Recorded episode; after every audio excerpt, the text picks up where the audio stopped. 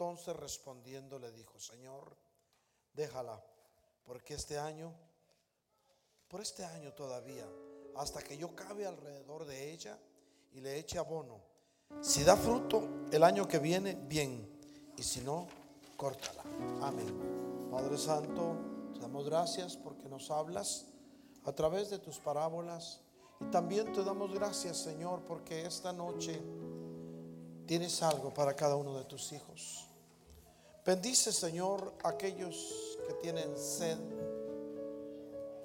Porque Dios no manda sed si no está seguro que va a hacer brotar el agua de la peña de Oreb. Bendice a aquellos que tienen hambre. Porque Dios no manda hambre sino da alimento. Hambre y sed de palabra. Pero Señor, habla a cada uno de tus hijos hoy de acuerdo a tu voluntad. Y muéstrales, Señor, cuál es el propósito que tienes para cada uno de ellos. Enséñanos, Señor, a amarte. Pero para eso danos, Señor, un espíritu de sabiduría para poder comprender mejor tu palabra. Y danos también tu revelación, Señor, para conocerte mejor. Gracias, Padre. En el nombre bendito de Jesús de Nazaret. Amén y amén. Podemos sentarnos, mis hermanos. Si nos damos cuenta, esta parábola es una de las parábolas del reino, mis hermanos, en que Dios nos quiere mostrar algo más allá de lo que está escrito. Porque si nos damos cuenta, mis hermanos, habla de una higuera, habla del Señor de la viña y habla de un viñador. Pero lo curioso es que cuando habla de la higuera, habla de una higuera que no dio frutos. Y el Señor de la viña quería cortarlo. O sea que si no damos frutos, podríamos ser cortados. Pero vemos a un viñador que intercede y que dice, deja que yo abone en ella. Que haga alrededor un círculo y le ponga abono. Y si no da fruto el año entrante, entonces córtala. Como que el Padre Eterno es el viñador, es el, dueño de la viña. Y el viñador es el encargado de fertilizarla, de cuidarla. El Espíritu Santo de Dios es el encargado de cuidarte, de llevarte a toda verdad, de bendecirte, de tomarte de la mano y redargullirte cuando es necesario, pero también de consolarte cuando te sientas triste. Esta noche el Espíritu Santo de Dios quiere hablarnos para decirnos unas cuantas verdades que es necesario que las conozcamos, porque si no las conocemos, hermanos, podríamos ser cortados. ¿Ha pensado alguna vez usted, hermano mío, que vino hoy, que su vida debe tener desde la eternidad un propósito en Dios? ¿Alguna vez se le ha ocurrido pensar eso? ¿Ha tomado tiempo para pensar que sí hay un propósito específico para su existencia? No fue puesto sobre esta tierra, hermano, hermana mía, para que estuviera a la deriva del tiempo.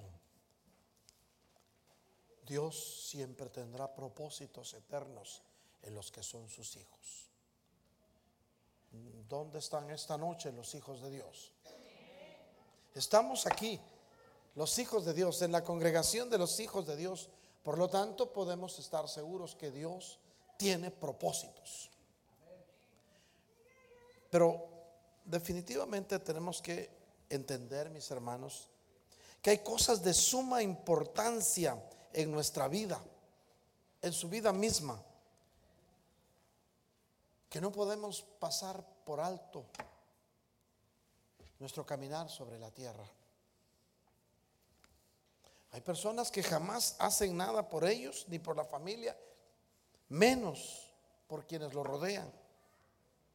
¿Habrá propósito en ellos también? ¿Cuál es la misión que desarrollan estas personas? Pero si alguno de los que estamos aquí estuviera en esa situación, es el día para hacer un alto. Para hacer un alto en el camino de la vida, e imprimir un verdadero propósito que agrade a Dios para que nuestra existencia tenga razón de ser sobre la tierra.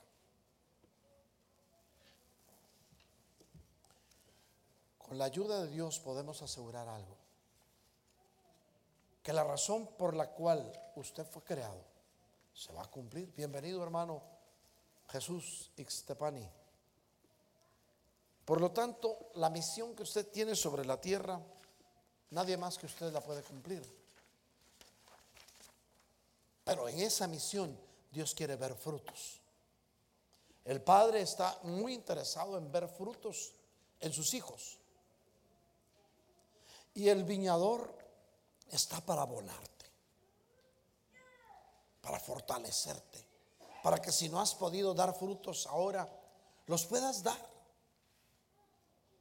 Si te llenan de abono, si te fortaleces, si te dan atributos. Esa es la misión del Espíritu Santo sobre la tierra.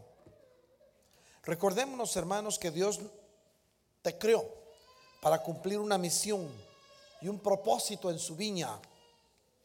Todos nosotros fuimos concebidos por Dios para cumplir un propósito y una misión en la vida.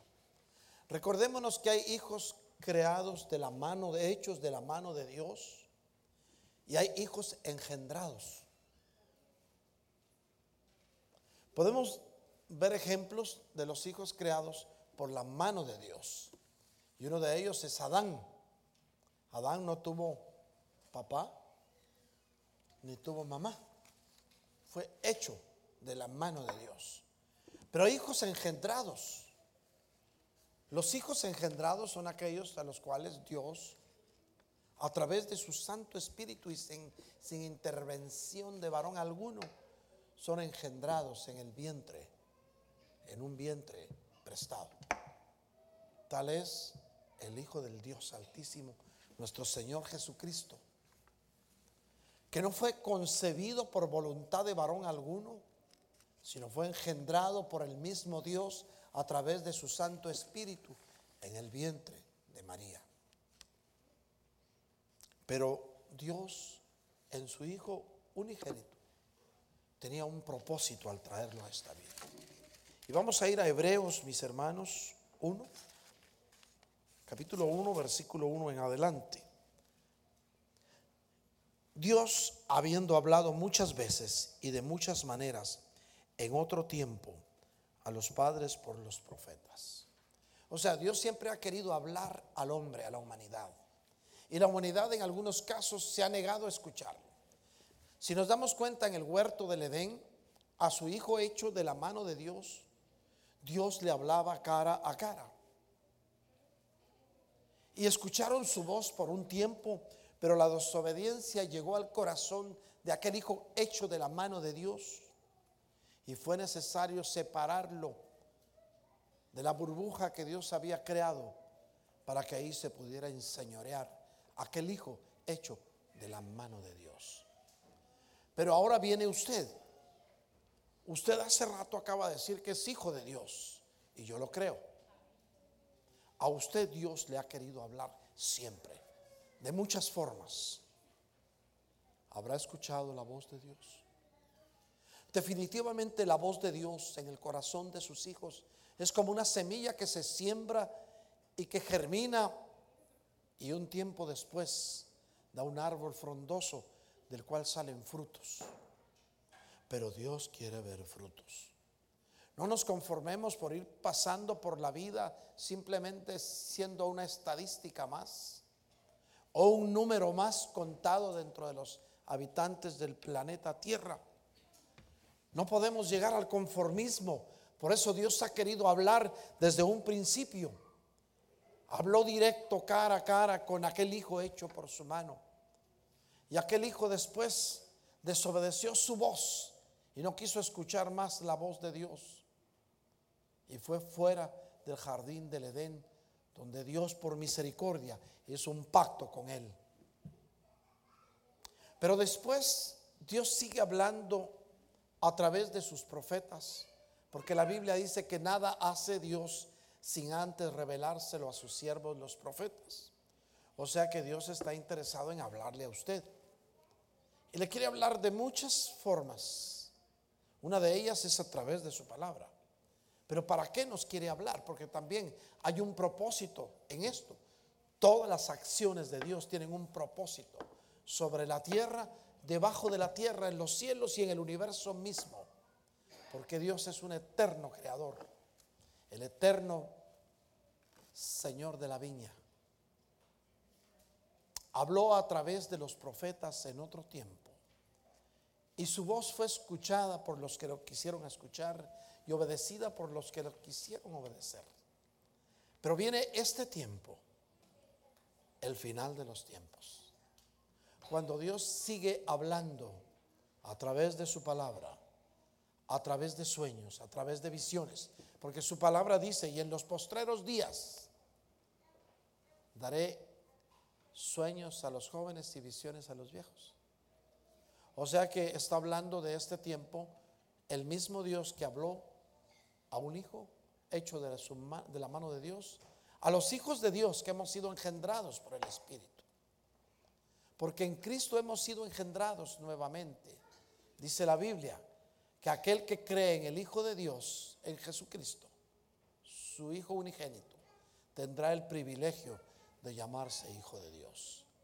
Hoy nosotros podemos venir confiadamente al trono de gracia para alcanzar misericordia, llamándonos hijos, pero tenemos que merecer llamarnos hijos.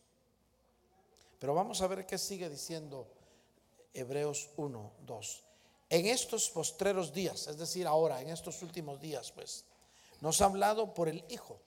O sea que Jesucristo habla a quien constituyó heredero de todo, porque en asimismo hizo el universo. El Hijo unigénito del Padre es heredero de todo. Pero lo llamó a usted a su gloria. Lo llamó a usted para que dé frutos y para que usted pueda ser coheredero del reino. Necesitamos, hermanos míos, entender la posición en que el Padre nos quiere tener en su reino. En el reino que está por instaurarse sobre la tierra. Recordémonos, hermanos míos, que por ahora el reino de los cielos está escondido en su corazón. Es el reino escondido. Pertenecemos por fe a ese reino. Pero para pertenecer al reino necesitamos escuchar la voz de Dios, poner por obra su palabra y dar frutos. Porque si no los damos, podemos ser cortados. Cuando la palabra de Dios que leímos al principio dice, tenía un hombre una higuera plantada en su viña, está hablando del Padre que plantó en su viña, que es la tierra, a una higuera que es la humanidad. Cada uno de los hijos de Dios somos parte de la plantación de Dios sobre la tierra. Dios tiene muchos, muchas moradas y muchos hijos también. Pero a él le plujo enviar a su hijo unigénito a este planeta. Tal vez a un lugar no tan cómodo, a un lugar donde no siempre se glorifica su nombre, sino al contrario. Porque hay de todo, mis hermanos. Hay de todo. Hay hijos de Dios que glorifican su nombre y hay engendros del maligno que testifican en su contra que el Señor lo reprenda. Pero esta noche, mis hermanos, Dios me puso a hablarle al que es hijo. Por eso pregunté, ¿dónde están los hijos de Dios esta noche? Y usted dijo, amén. Y yo lo creo, porque si no lo fuera, no estuviera aquí. Podemos estar seguros que Dios llama a su congregación al que es hijo. No estamos por casualidad estamos por voluntad de nuestro Padre que está en los cielos. Pero usted, hermano mío, que es hijo de Dios, ¿se ha preguntado alguna vez qué ha hecho hasta hoy con los dones y talentos que Dios le ha dado? Porque a todos Dios nos ha dado dones y nos ha dado talentos. Don es un regalo de Dios y talento es sabiduría de parte de Dios para hacer algo, para construir algo, para hacer las cosas para vivir para Él.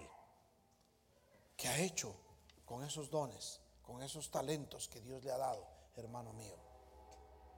Ha puesto sus dones y talentos al servicio del reino de Dios. O ha ido pasando a la deriva del tiempo, dejando que el tiempo transcurra aún sin dejar huellas. Se nos va a demandar de cada uno de los dones y talentos que Dios nos dé. Porque el examen final Dios no le va a preguntar cuánto dio, sino cuánto le quedó. No estamos hablando de dinero, estamos hablando de dones y talentos espirituales. A veces decimos queremos darlo todo y guardamos algo para nosotros. Sigo diciendo, no estoy hablando de dinero, estoy hablando espiritualmente. Si nos damos cuenta, mi Señor Jesús, durante sus años del ministerio público que Él vino a realizar sobre la tierra en el cual cumplió una misión, no admiró las bellezas de la tierra. Alguien dice, ah, si el Señor Jesús viniera y viera el, Empire Street de Nueva York, se maravillaría. O si viniera y viera el lago Lanier, Hermanos, hay cosas más hermosas y más grandes allá en el cielo. Sin embargo, el Señor se admiró y elogió la fe. La admiró en el centurión, la admiró en aquella viuda. Como que Dios está más interesado en las cosas espirituales que en las materiales, pero te quiere bendecir en las materiales. Por eso te pide que des fruto. Porque si no damos fruto, podríamos ser cortados. Por misericordia de Dios estamos de pie. La parábola nos enseña que aquella higuera, el dueño de la viña, quería cortarla para que no estuviera solo cansando la tierra. Porque algunos pasamos por la tierra solo a cansar la tierra, pero no hacemos nada. Llevamos una vida vacía, teniendo dones y talentos, pudiendo pudiendo ponerlos al servicio de Dios, pero sin embargo nos quedamos a la deriva del tiempo. Pero Dios quiere ver frutos en ti. Una madrugada de estas el Señor hablaba a mi corazón y decía, dile a mi pueblo que ya es tiempo de ver frutos. Porque muchas veces nos conformamos solamente con estar, con salir del paso a duras penas. Y a eso no te trajo el Señor. Dios te trajo, te plantó en esta viña para que des frutos. Aquella mujer, Dios siempre ha admirado al que lo, da todo. Por eso te digo, el test final, hermano mío, no va a ser cuánto diste, sino con cuánto te quedaste. Aquella mujer que dio las últimas dos blancas que tenía, el Señor dijo, la que más ha dado es aquella mujer que dio lo último que tenía. Imagínense lo que pensaba Judas, porque Judas siempre abría la boca para decir tonterías. Ha de haber dicho, el Señor no sabe contar si solo dio dos blancas y aquel fariseo hasta hizo así los billetes de a 100. Pero a Dios no le interesa, no le interesan las cantidades. A Dios le interesa tu corazón. Aquella no se quedó sin, aquella mujer se quedó sin nada. No tenía ni para comer el día siguiente, pero lo dio todo. Consagración se llama eso. Cuando le das todo al Señor, sabiendo y confiando que por la fe Él te va a proveer el día de mañana. Te va a dar salud, te va a dar vida, te va a levantar. Gracias a que el Señor dejó su Santo Espíritu sobre la tierra, es que no hemos sido cortados. Porque si no hubiera sido así, hermanos, ya no estuviéramos sobre la faz de la tierra. Córtala porque solo está ocupando espacio, le dijo. No, permíteme que la abone, que haga una zanja alrededor. Eso es lo que hace el Espíritu Santo. Está a tu alrededor y te llena de sus dones y te da talentos. Te abona pues, te da fortaleza para que siendo fortalecido. Y dice, para que el próximo año dé fruto. Y si no lo das, córtala. O sea que todo tiene un límite. Dios nos da tiempo para que estemos sobre la tierra haciendo lo que nos da la gana. Pero el Espíritu Santo viene y pide con gemidos indecibles por ti. Pero si ya llega el tiempo y no das fruto, entonces sí podemos ser cortados. Mi oración será siempre, porque este pueblo de Dios que está aquí esta noche y el pueblo de Dios que nos está escuchando a través de la distancia, a través del sistema, de fruto a su tiempo. Dios espera que cumplamos nuestro propósito y su misión sobre y nuestra misión sobre la vida, hermano. Tú tienes un propósito de Dios para ti. Hay una misión en la vida la cual tienes que cumplir y Dios lo espera, mi hermano. Por eso dice la parábola, y vino a buscar fruto en ella. Recordémonos que estamos en Lucas, hermanos. ¿Se recuerda que estamos en Lucas, verdad? Estamos en Lucas capítulo 13, versículos 6 al 9. Y vino a buscar fruto en ella.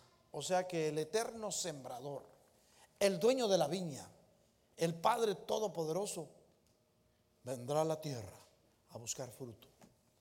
Vendrá a verte para preguntarte, ¿has dado fruto a su tiempo? A lo largo de la vida del Señor Jesús se habla de algunas higueras. Hay una higuera que el Señor pasó junto al, estaba junto al camino y pasó y la fue a buscar para buscar un higo y no tenía nada, no tenía frutos. La maldijo y al rato se secó la higuera. Y los discípulos se asustaron. Señor, mira, la higuera que maldijiste se secó.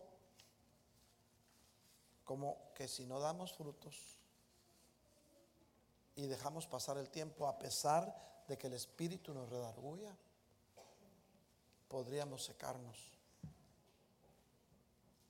El eterno Padre, el eterno sembrador, vino a buscar fruto en tu corazón. Dios conoce tus potencialidades, hermanos, y espera que las uses para su reino. O sea, Dios conoce lo que puedes hacer, pues. Pero Él quiere que lo uses para su reino. Pero sobre todo, Dios quiere que seamos hombres y mujeres comprometidos con Él. Porque si no nos comprometemos con Dios, nos podríamos comprometer con el diablo. Hay dos corrientes hoy sobre la faz de la tierra. Una es la del bien y la otra la del mal. Pero la Biblia dice que nadie puede servir a dos señores. Esta noche Dios quiere enfrentarte cara a cara y decirte, o estás conmigo o estás contra mí. En otras palabras, o eres frío o eres caliente. Si eres tibio, te vomito de mi boca. O sea, como que a Dios no le gustan las medias tintas. O estamos con Él o estamos contra Él. Por eso el eterno viñador vino a buscar frutos sobre la tierra. Pero quiero darte una buena noticia, iglesia.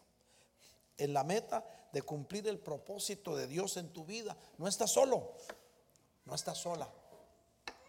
Dios te ayuda con su poder. Dios quiere ver tu buena voluntad. Porque si tienes buena voluntad, Dios te va a levantar. Si tú dejas que los dones que te dio, que los talentos que te dio, estén al servicio del eterno sembrador, estoy seguro que vas a ver la gloria de Dios. Y la fuerza y el poder de Dios estarán contigo todos los días de tu vida. quiero contarte que cuando glorificas, cuando cumples con el propósito de Dios, hermano mío, estás honrando estás glorificando al Señor. Pero cuando no cumplimos con la misión que Dios tiene para nosotros en la vida, hermanos, y sobre todo si es por negligencia, podremos ser cortados como aquella higuera Dice, y no halló frutos. O sea que si no haya frutos, hermanos, ¿qué estamos haciendo entonces sobre la tierra? Con frecuencia caemos en la resignación. No, pues no es para mí. ¿Cómo voy a dar frutos? Y nos rendimos. No, mejor sigo como estoy acomodadito. Eso no quiere Dios para tu vida. Dios quiere ver ese dinamismo que Él puso dentro de ti. Por eso te dio salud, te dio vida, para que des fruto a su tiempo. Dios espera que tú, hermano mío, que me escuchas hoy, tu hermano que estás aquí, hermana mía que viniste, que experimentes una vida cristiana dinámica, que rinda frutos, porque de lo contrario podremos ser cortados. Es hora, mis hermanos, el momento es ya de que evaluemos qué tan lejos estamos de cumplir nuestro propósito y misión sobre la vida.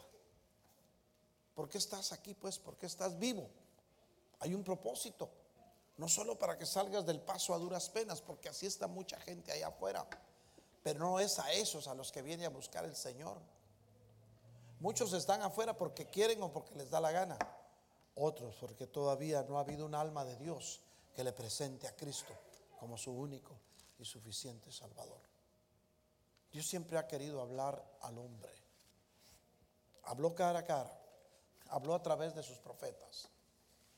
Habló a través de su Hijo Jesucristo cuando estuvo sobre la tierra. Y la humanidad vio a Dios sobre la tierra en la imagen de Jesús. Y sin embargo, el aletargo siguió, el acomodamiento siguió. Han pasado siglos. Y hay cientos de miles de cristianos acomodados, saliendo del paso a duras penas, llevando una vida insignificante sin dar frutos y teniendo potencial para darlos. Eso es lo que Dios no quiere de sus hijos. Todos daremos cuenta delante de Dios por el propósito y misión que hayamos cumplido sobre la tierra. Te va a ser demandado. No es fácil, hermano. Ser cristiano no es fácil, pero es lo mejor que pueda pasar en tu vida, vivir una vida de consagración a Cristo dejando las cosas viejas que se queden atrás, es decir, la vieja naturaleza, pues las viejas mañas en buenas palabras, en buen español, y siguiendo a Cristo, que es nuestro único ejemplo, nuestro redentor y salvador, el cual te ama y dio hasta la última gota de su bendita sangre en la cruz del Calvario. Todos daremos cuenta, mis hermanos. Miren lo que dice, sigue diciendo la palabra, la parábola. Hace tres años que vengo a buscar fruto en esta higuera y no la hallo. O sea, como que Dios ha estado buscando frutos en ti. Y a veces no los ha encontrado. ¿Dónde estás, iglesia? ¿Cuál es el propósito tuyo sobre la vida? Es hora de que evaluemos nuevamente si estamos cumpliendo nuestra misión sobre la tierra, si estamos haciendo la voluntad de Dios, si escuchamos su voz y ponemos por obra su palabra. Córtala. ¿Para qué inutiliza también la tierra? Podríamos ser cortados. Si tomas la decisión, hermano, hermana mía, esta noche, de dar lo mejor de ti para el reino de Dios, entonces estarás cumpliendo el propósito y misión que Él trazó en ti para tu existencia sobre la tierra. Necesitamos aprender a creerle a Dios y a hacer su voluntad. El hombre escuchó la voz de Dios, de él mismo, cuando puso a su Hijo Jesucristo sobre la tierra. Jesús es Dios y el hombre de aquel tiempo lo escuchó. Pero hoy el Señor sigue hablando a tu corazón a través de su Santo Espíritu. Hermanos míos, en estos postreros días, dice la palabra en Hebreos 1.2, nos ha hablado por el Hijo, a quien constituyó heredero de todo y por quien asimismo hizo el universo. Jesús es el heredero del reino. Miren pues, mi Señor Jesús vino y cumplió la misión sobre la tierra y dio fruto a su tiempo. Y el mayor de sus frutos fue que entregó su propia vida por la humanidad, para que nadie se pierda, sino que todos encontremos en Él el verdadero camino que nos va a llevar de regreso al Padre. Pero mi Señor Jesús murió en la cruz del Calvario y al tercer día resucitó de entre los muertos y subió a los cielos y está sentado a la diestra del Padre como heredero de todo. Pero a ti te ha llamado el Señor como coheredero del reino. ¿Sabes qué quiere decir eso? Que al igual que mi Señor Jesús está sentado a la diestra del Padre en su gloria, un día tendrás una morada junto a Él. Porque mi Señor Jesús dijo, es necesario que yo me vaya, porque mi Padre tiene muchas moradas allá arriba. Voy pues, dijo, a preparar una morada para ustedes, para que donde yo esté, ustedes estén también. Miren qué hermoso el futuro de aquellos hijos de Dios que cumplen el propósito de Dios en su vida, que dan fruto a su tiempo y que no permiten ser cortados, porque se dejan abonar, porque se dejan fortalecer por el Espíritu Santo de Dios que está aquí sobre la tierra pidiendo con gemidos indecibles por ti, por si a ti se te olvidara algo, el Espíritu Santo de Dios te redarguye. Pero también es caballero, no te va a retorcer la mano para que dejes de hacer el mal. Te va a dejar, se contrista, sí, pero como es caballero te va a dejar. Porque Dios dejó algo para sus hijos y es el libre albedrío. No tendría caso que te forzara que te portes bien y luego te premie porque te estás portando bien. Dios nos ha dado algo que se llama libre albedrío y estará contigo hasta la muerte. Por eso es que muchos, si, saben escoger, aún en el momento de la muerte podrán salvarse. Pero también si no saben escoger, aún en el momento de la muerte podrán perderse. Y eso se llama el misterio de la agonía. Dios tiene un propósito para ti, mi hermano. Y lo va a cumplir. No podemos desperdiciar ni pasar por alto la oportunidad que Dios nos ofrece de estar en su viña. Tú perteneces al reino de los cielos, no eres cualquier cosa, hermano mío, que hoy viniste. Por eso el Espíritu Santo, hasta que yo cabe alrededor y abone.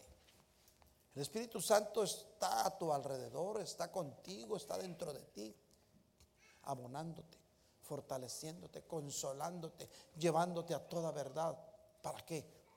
Para presentarte como novia ataviada delante del esposo. ¿Cuántos queremos dejarnos abonar por el Espíritu? Esta noche, iglesia, es una noche de reflexiones. No es una noche cualquiera. Es una noche para que nos demos cuenta y evaluemos realmente estaremos cumpliendo el propósito de Dios en nuestras vidas. ¿Lo estás cumpliendo, hermana mía, hermano mío? No puedes desperdiciar tu tiempo. No puedes desperdiciar la vida que se te ha dado. Podríamos llegar a la posilga. Aquel hijo pródigo desperdició la herencia y fue a parar a la posilga. Y en la posilga no hay manjares. En la posilga no hay presencia. En la posilga solo hay redargüimiento. Estaba en la viña con su padre, aquel hijo. Y dejó la viña. Y se fue lejos a desperdiciar la herencia que le habían dado. Muchos cristianos nacidos de nuevo han estado en la viña del Padre, escuchando palabra, recibiendo, pero la han desperdiciado. Han dicho, dame lo que es mío y me voy y se van con su propia vida afuera a hacer lo que les da la gana sin dar frutos. Cuando pudieron haber dado frutos en la viña. Y afuera se van a encontrar con muchos amigotes, sobre todo si los invitas. Pero cuando ya no tengas nada, solamente la posilga te espera. Y las algarrobas no son tan gratas. Lo único bueno de las algarrobas es que te redarguyen. para que vuelvas en sí y regreses a la casa del Padre.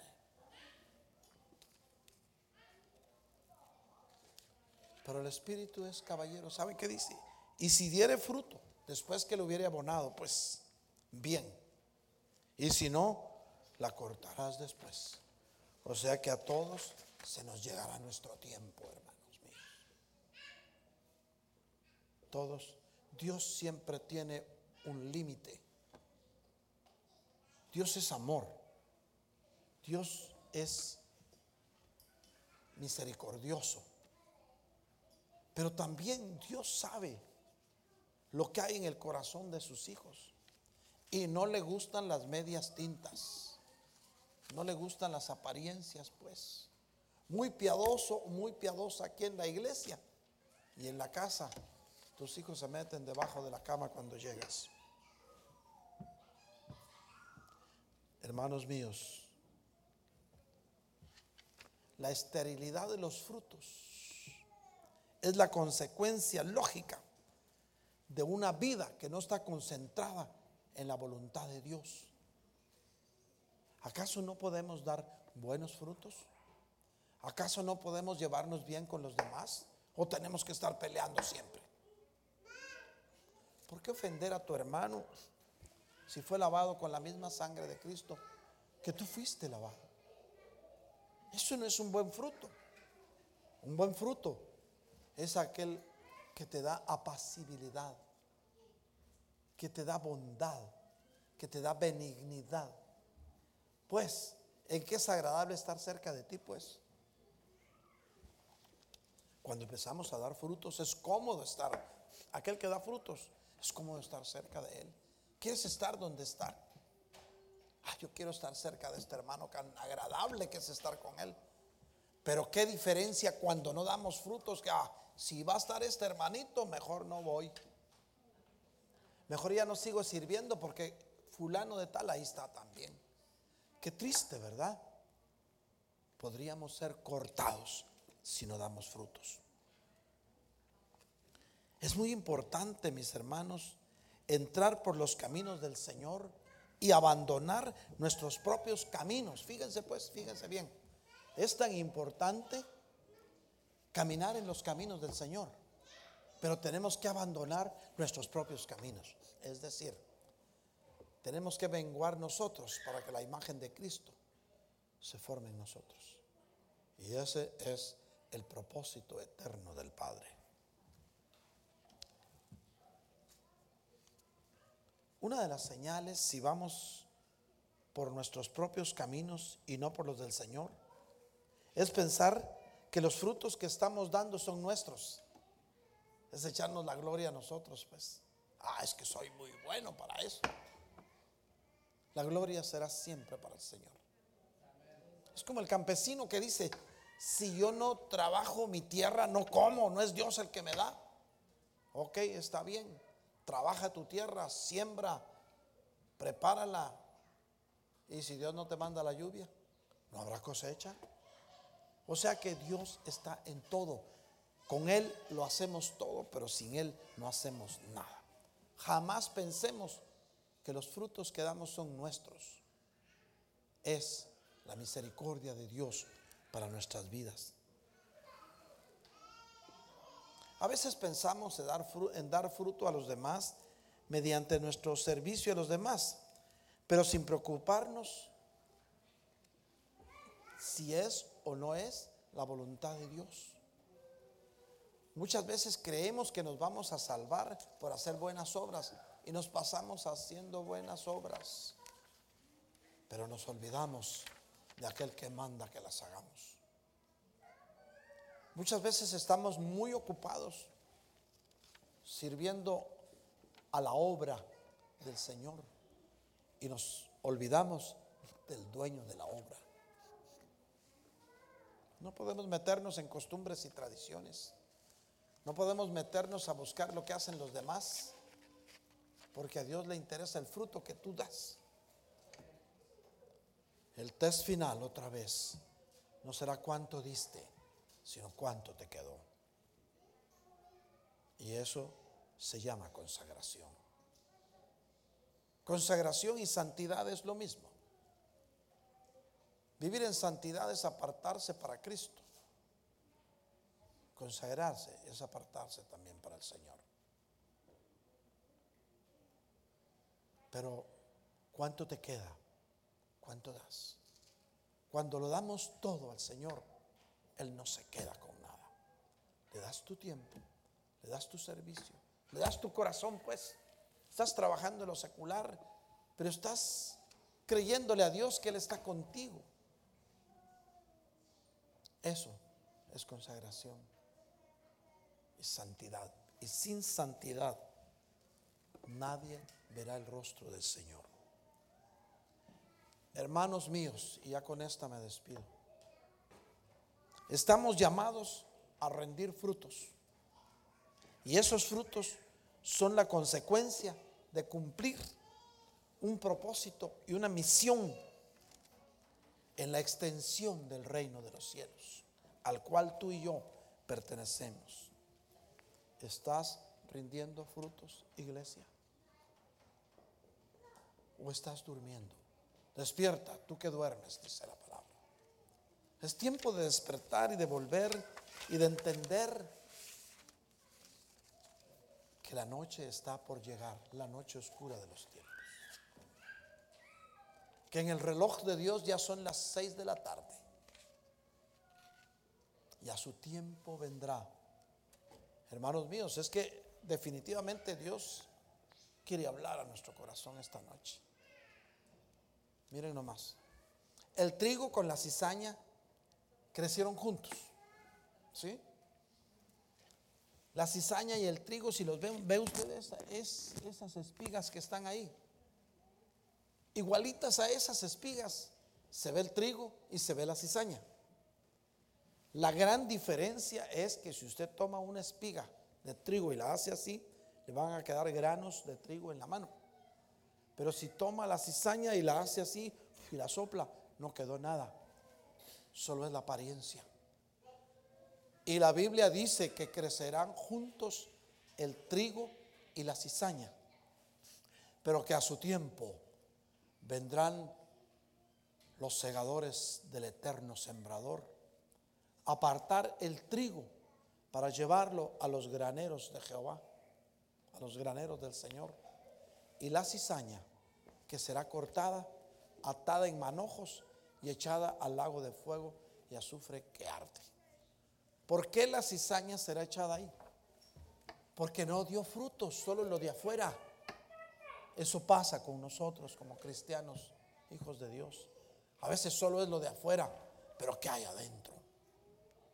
Esta noche te lo dejo para que pienses. El Señor está en su majestad en las alturas. Hermanos de la alabanza, ¿dónde está la alabanza? Es tiempo de alabar al Señor. Si pueden avisarle a mi hermano David, es tiempo de alabar al Señor. Pero quiero contarte algo, mi hermano. El Señor está en su majestad en las alturas. Jesús es el resplandor de la gloria de Dios y la imagen misma de la sustancia de Dios. Y Él es quien sustenta todas las cosas con la palabra de su poder. Y Él quiere que en ti se cumplan sus propósitos eternos para bendecirte y para prepararte un lugar donde Él está, en las moradas del Padre. Él habita en las alturas, pero nosotros todavía estamos aquí sobre la tierra. Posiblemente el Padre de las luces, el Padre eterno, Dios Todopoderoso está esperando ver tus frutos. Es bonito hablar de la misericordia. Yo cierro mi Biblia, mis hermanos. Es hermoso, es bonito hablar de la misericordia de Dios. De un Dios que sana, que salva y que liberta. De un Dios que provee. De un Dios que todo lo puede, que no ha perdido una sola batalla. Pero es de ponerse a pensar que ese mismo Dios que sana, que salva, que provee, que no ha perdido una sola batalla, también viene a buscar frutos dentro de ti. ¿Estarás cumpliendo el propósito de Dios en tu vida? Tú lo sabes, hermano. Esta noche el Señor está aquí en medio de nosotros. Habrá alguien esta noche que quiera entregarle su vida a Cristo. Este es el momento. Mañana podría ser demasiado tarde. El eterno sembrador esta noche está aquí, tocando las puertas de tu corazón para decirte, ¿quieres seguirme hoy? Ven. Apocalipsis dice, toco a la puerta. Si tú me abres, entraré y cenaré contigo. Una vez más el Señor toca las puertas de tu corazón. Tal vez tú digas, yo ya soy cristiano, nacido de nuevo. Pero esta noche Dios está tocando tu corazón y preguntándote, ¿qué estás haciendo? ¿Estás dando frutos? Pero el Espíritu Santo de Dios está aquí, mi hermano, intercediendo por ti con gemidos indecibles. Y le dice al Padre, no lo cortes voy a hacer una zanja alrededor. Voy a ponerle abono. Y si el año entrante no da frutos, córtalo. Ahora es el tiempo, mis hermanos, de hacer un pacto con Dios. El altar está abierto. ¿Quieres venir al altar? Ven. Dios quiere esta noche bendecirte.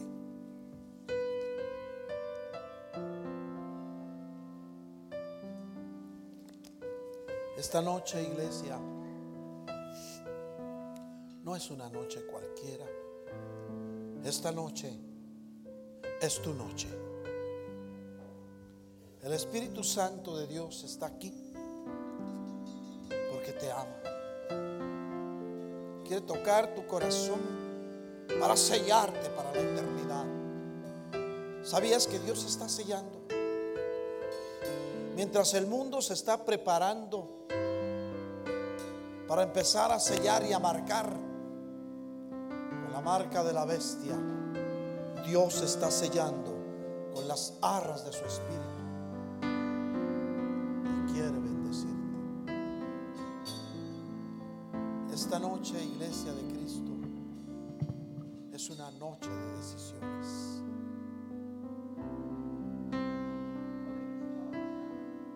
Lo que puedes decir hoy Dile al Señor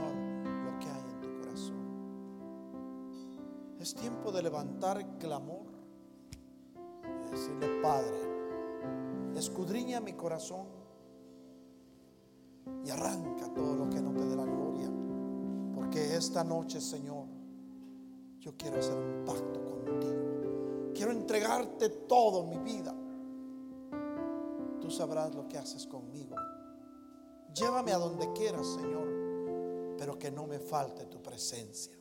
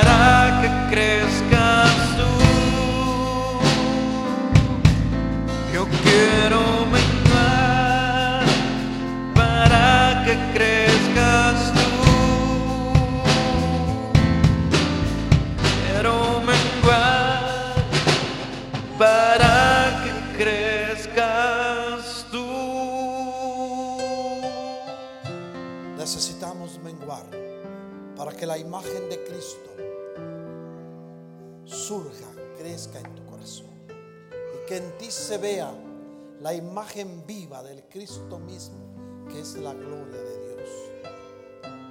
La palabra de Dios dice que en un abrir y cerrar de ojos seremos transformados. Poco antes del momento glorioso de nuestra partida hacia la patria celestial.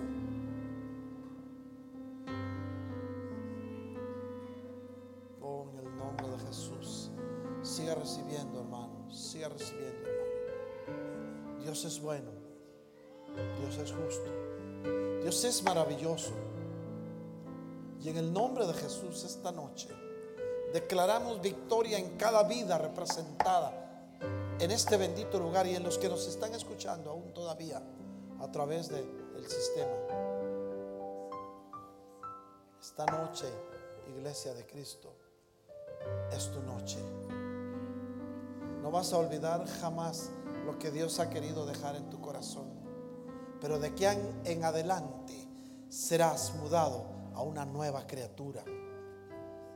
Porque la buena obra que Dios empezó en tu vida, Él la está perfeccionando. Oh, en el nombre de Jesús. No lo dudes. Dios es bueno. Su misericordia es para siempre. Solo cree. Porque para el que cree todo es posible. Lo que es imposible para nosotros como seres humanos es posible para Dios.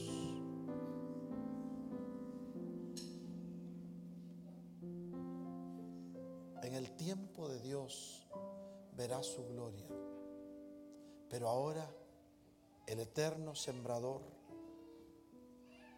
está tocando las puertas de tu corazón. Si tú le abres, formará morada dentro de ti. Y un día serás trasladado a una de las moradas del Padre, para que donde Él esté, tú estés también. Bendito sea el nombre del Señor. Le damos un aplauso fuerte al Señor, hermanos. Gloria a Dios, mis hermanos. Podemos sentarnos unos momentos. Eh, si alguien tiene una petición de oración, ¿dónde están mis hermanos Ujieres? Si alguien tiene una petición de oración, mis hermanos, levante su mano y mis hermanos le van a llevar una hojita para que usted apunte su petición. Podemos venir confiadamente al trono de gracia para alcanzar misericordia. Usted apunta su petición de oración con toda confianza, sabiendo lo que dice la palabra de Dios, que si dos o más se ponen de acuerdo aquí en la tierra, Él concederá las peticiones de su corazón allá en el cielo.